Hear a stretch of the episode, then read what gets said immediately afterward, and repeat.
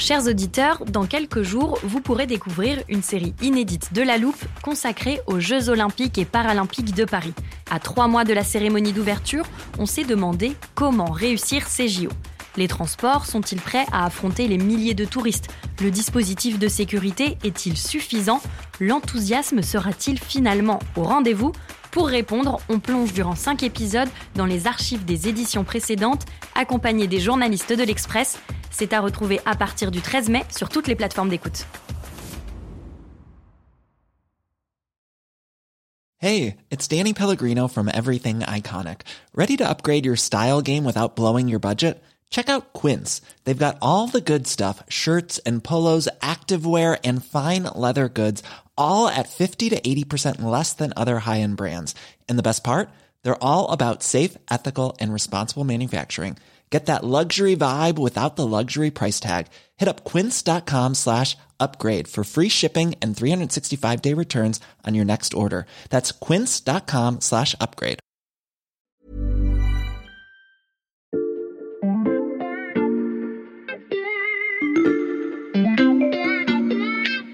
Salut, c'est Xavier Yvon. Nous sommes le mercredi 9 février 2022. Bienvenue dans La Loupe, le podcast quotidien de l'Express.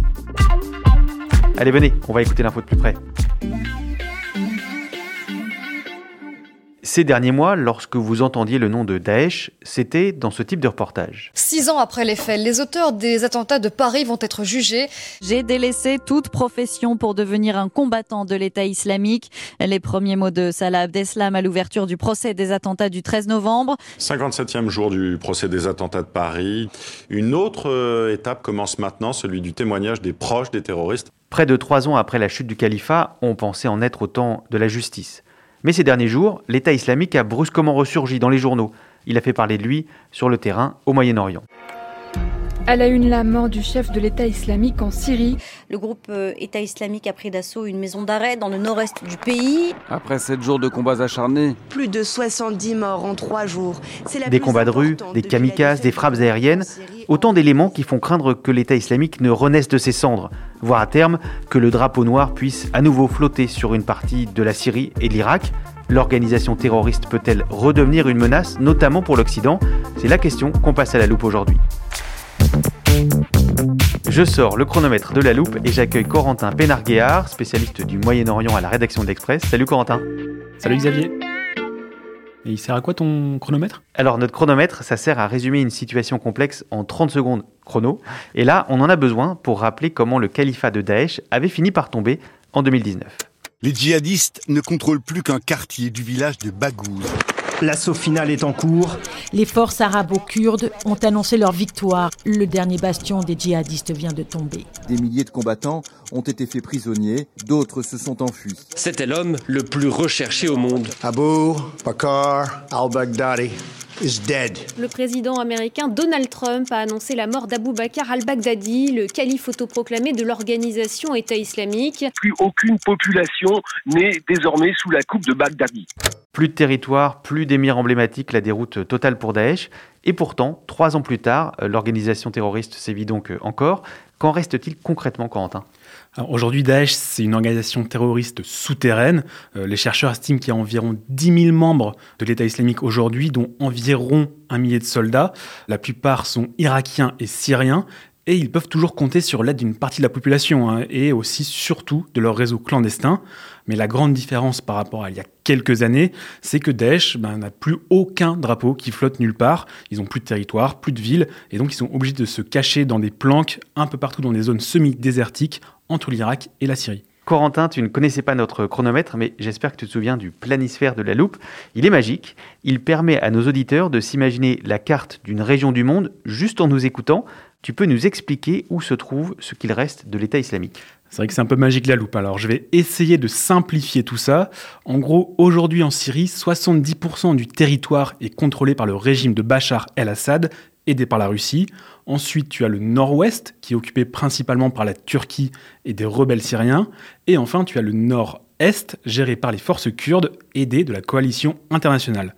Alors c'est là que Daesh est surtout présent, et il circule dans le centre, et dans le nord-est de la Syrie, mais aussi beaucoup dans le nord-ouest de l'Irak, qui est une zone désertée par l'État et l'armée irakienne. Cette vaste région à cheval entre la Syrie et l'Irak, c'est précisément le terrain d'étude d'un chercheur français qui va nous accompagner tout au long de cet épisode. Bonjour, Arthur Kenney, docteur en sciences politiques affilié à l'université Paris 1 Panthéon-Sorbonne. Je vis en Irak euh, depuis euh, plus d'une dizaine d'années. Là, je vous appelle actuellement de Bagdad. Et donc, je me rends régulièrement euh, en Syrie, dans les zones tenues par les forces démocratiques syriennes, et notamment à des résorts Raqqa, les anciens foyers de l'été sémique, où mon travail me conduit à rencontrer régulièrement les populations qui sont au contact de l'organisation et menacées par elle. Et grâce à ses nombreux voyages dans le nord de l'Irak et de la Syrie, Arthur Kenney a une idée très précise des zones de présence de l'État islamique. L'État islamique définit euh, trois différentes zones. Des zones euh, vertes, où il s'agit de sanctuaires, où l'organisation se reconstitue. Dans les zones euh, désertiques au sud de l'Euphrate, donc la Badia, qui est contrôlée par le régime syrien. Ces zones n'ont jamais été ratissées depuis le début de la guerre civile syrienne, c'est-à-dire que les foyers de peuplement ont été repris par le régime syrien, comme la ville de Deir mais les déserts restent largement inviolés par les forces du régime et les forces pro-iraniennes qui le soutiennent. Ensuite, des zones intermédiaires qu'on peut comparer à des zones oranges où l'organisation projette euh, des attaques en Irak et en Syrie, avec il y a deux semaines, par exemple, l'attaque d'un avant-poste de l'armée irakienne où l'État islamique a, pu assassiner 11 euh, soldats irakiens. Et enfin, des zones rouges, les zones tenues par la coalition euh, et ses alliés Forces démocratiques syriennes en Syrie, où l'État islamique n'a aucun moyen et sait qu'il n'a aucune chance de tenter de recontrôler des territoires. Et dans ces zones où Daesh a plus de liberté, ses membres sont restés très organisés. L'État islamique a donc pu y reconstituer de véritables bases souterraines, d'immenses villes avec des réseaux souterrains qui permettent à l'organisation de euh, se regrouper, former de nouveaux militants et les envoyer euh, combattre euh, en Irak et en Syrie. C'est-à-dire que l'État islamique arrive à recruter des combattants dans différentes zones.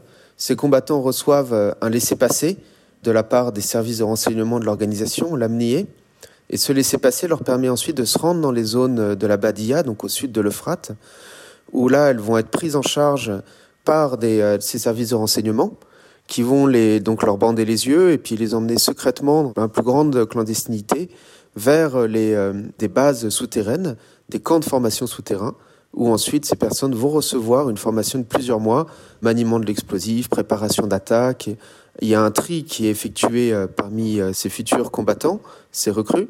Et la chose qui est intéressante, c'est que en fait, ces personnes n'ont aucune idée de là où elles sont.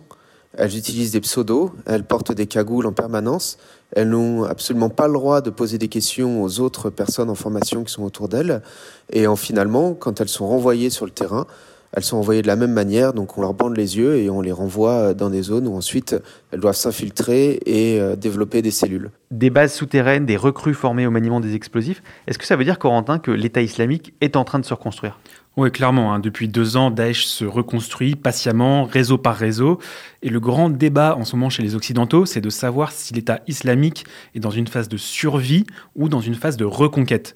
Alors moi, les gens que j'ai interrogés sur place, ils me disent tous que Daesh se renforce un peu plus chaque jour et que tous les éléments sont réunis pour que la menace augmente dans les mois, dans les années à venir. Résilience ou résurgence, les états-majors débattent et pendant ce temps-là, Daesh s'organise pour déjouer la surveillance de ses ennemis et commettre de nouvelles attaques.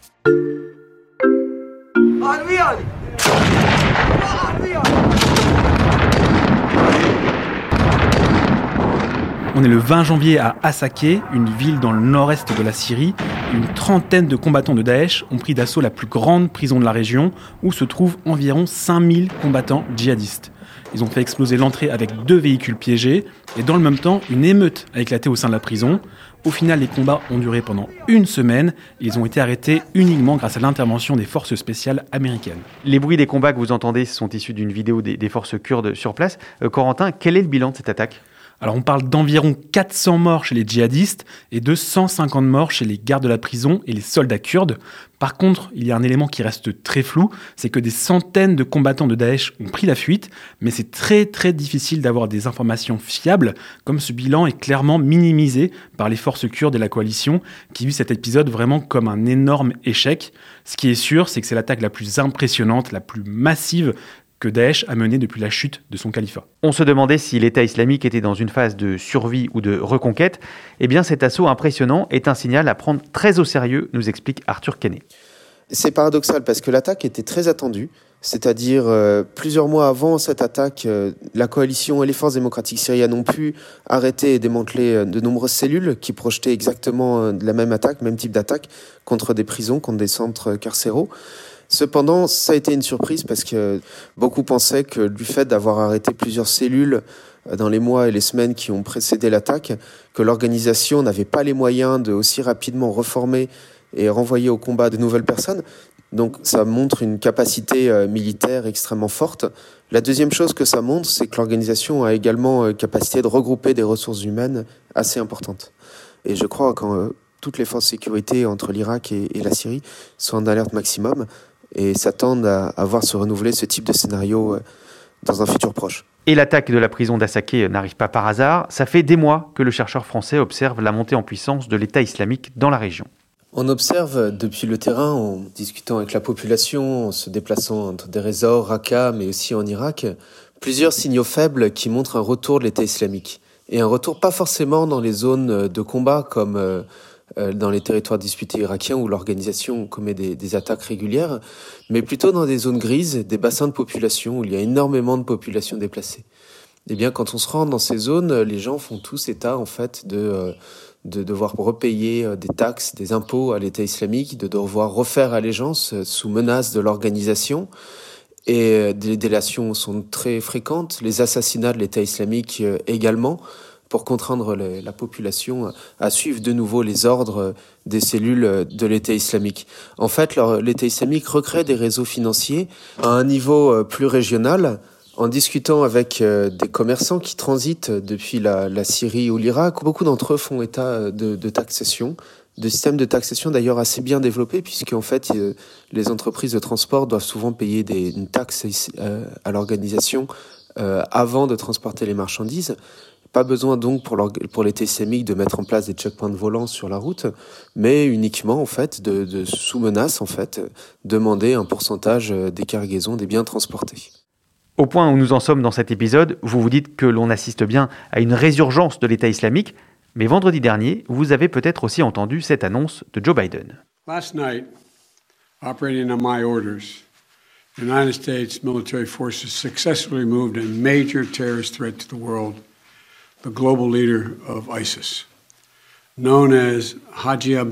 Le président américain félicitait ses soldats d'avoir euh, éliminé le chef de l'État islamique dans un raid en Syrie. Abu Ibrahim al-Hashimi al-Kourachi, dit donc Haji Abdullah, avait succédé en 2019 à Abu Bakr al-Baghdadi. Est-ce que ce coup porté à l'organisation terroriste, Corentin, peut suffisamment l'affaiblir pour la stopper dans sa dynamique de reconstruction? Alors forcément, les diplomates occidentaux et les Kurdes sont plutôt euphoriques depuis cette élimination, et ils pensent que ça y est, ce, serait le coup fatal porté à un groupe terroriste en déroute. Alors en réalité, euh, Daesh n'est pas structuré de cette manière, ils sont tout à fait préparés à la mort de leur leader, et si on coupe une tête, eh ben, une autre va repousser assez vite. Donc il faut vraiment pas penser que le travail est terminé, même si c'est vrai que c'est un succès quand même pour les Américains et pour Joe Biden. Même décapité, Daesh continuera donc à essayer de se reconstruire. Il est temps de se demander si l'Occident a de bonnes raisons de s'inquiéter.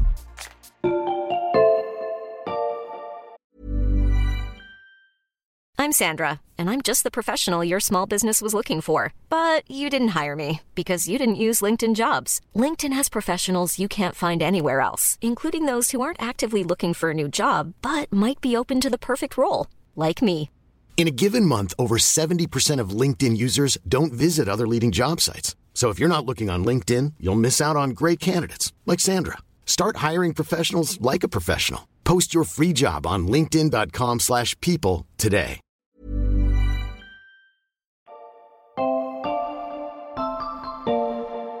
Corentin, on, on décrit depuis le début de ce podcast un mouvement très structuré, très organisé.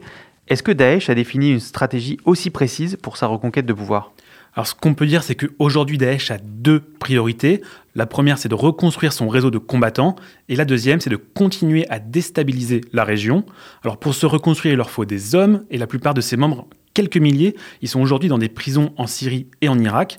Donc la priorité de Daesh, c'est d'attaquer ces prisons pour libérer ses soldats, comme on l'a vu en janvier à Assaké. Ensuite, Daesh, c'est une organisation qui prospère sur la misère, sur le chaos.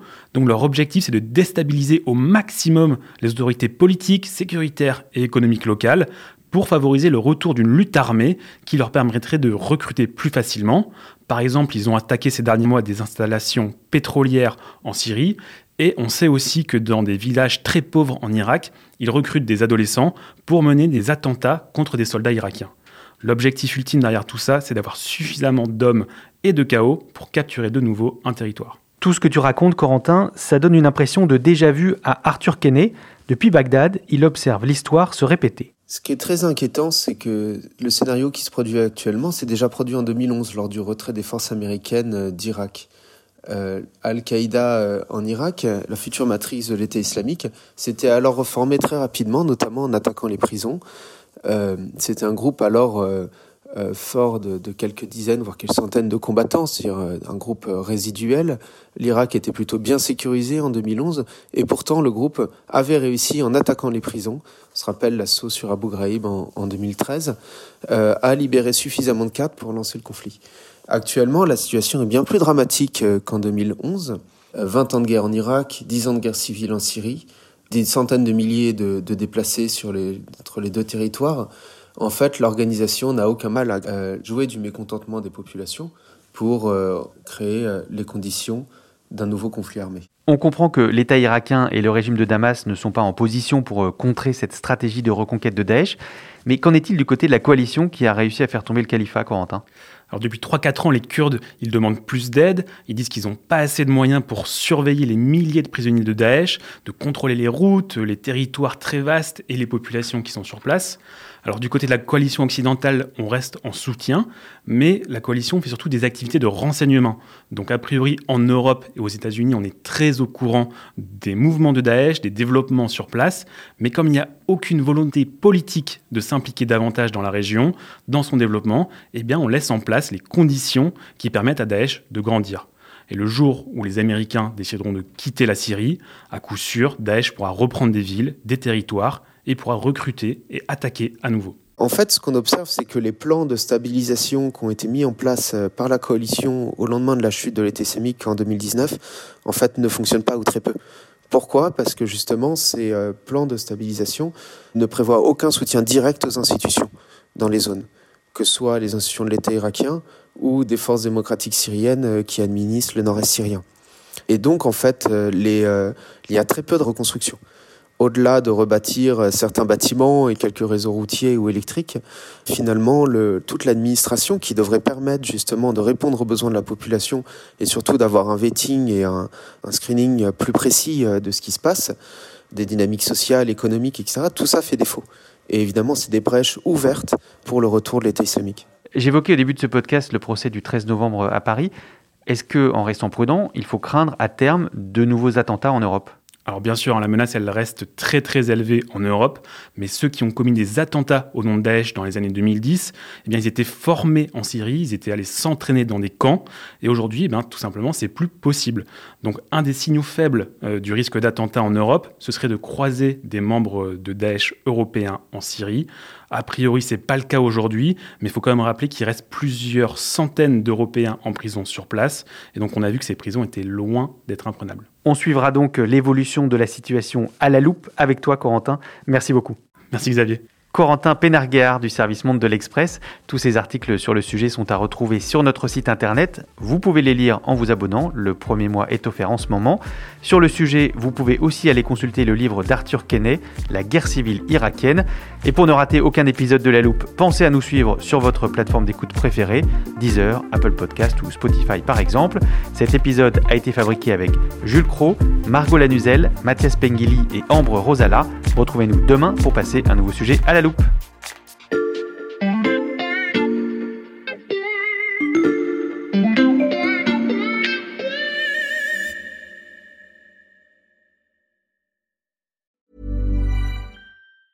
Planning for your next trip? Elevate your travel style with Quince. Quince has all the jet setting essentials you'll want for your next getaway, like European linen, premium luggage options, buttery soft Italian leather bags, and so much more. And is all priced at 50 to 80% less than similar brands. Plus, Quince only works with factories that use safe and ethical manufacturing practices.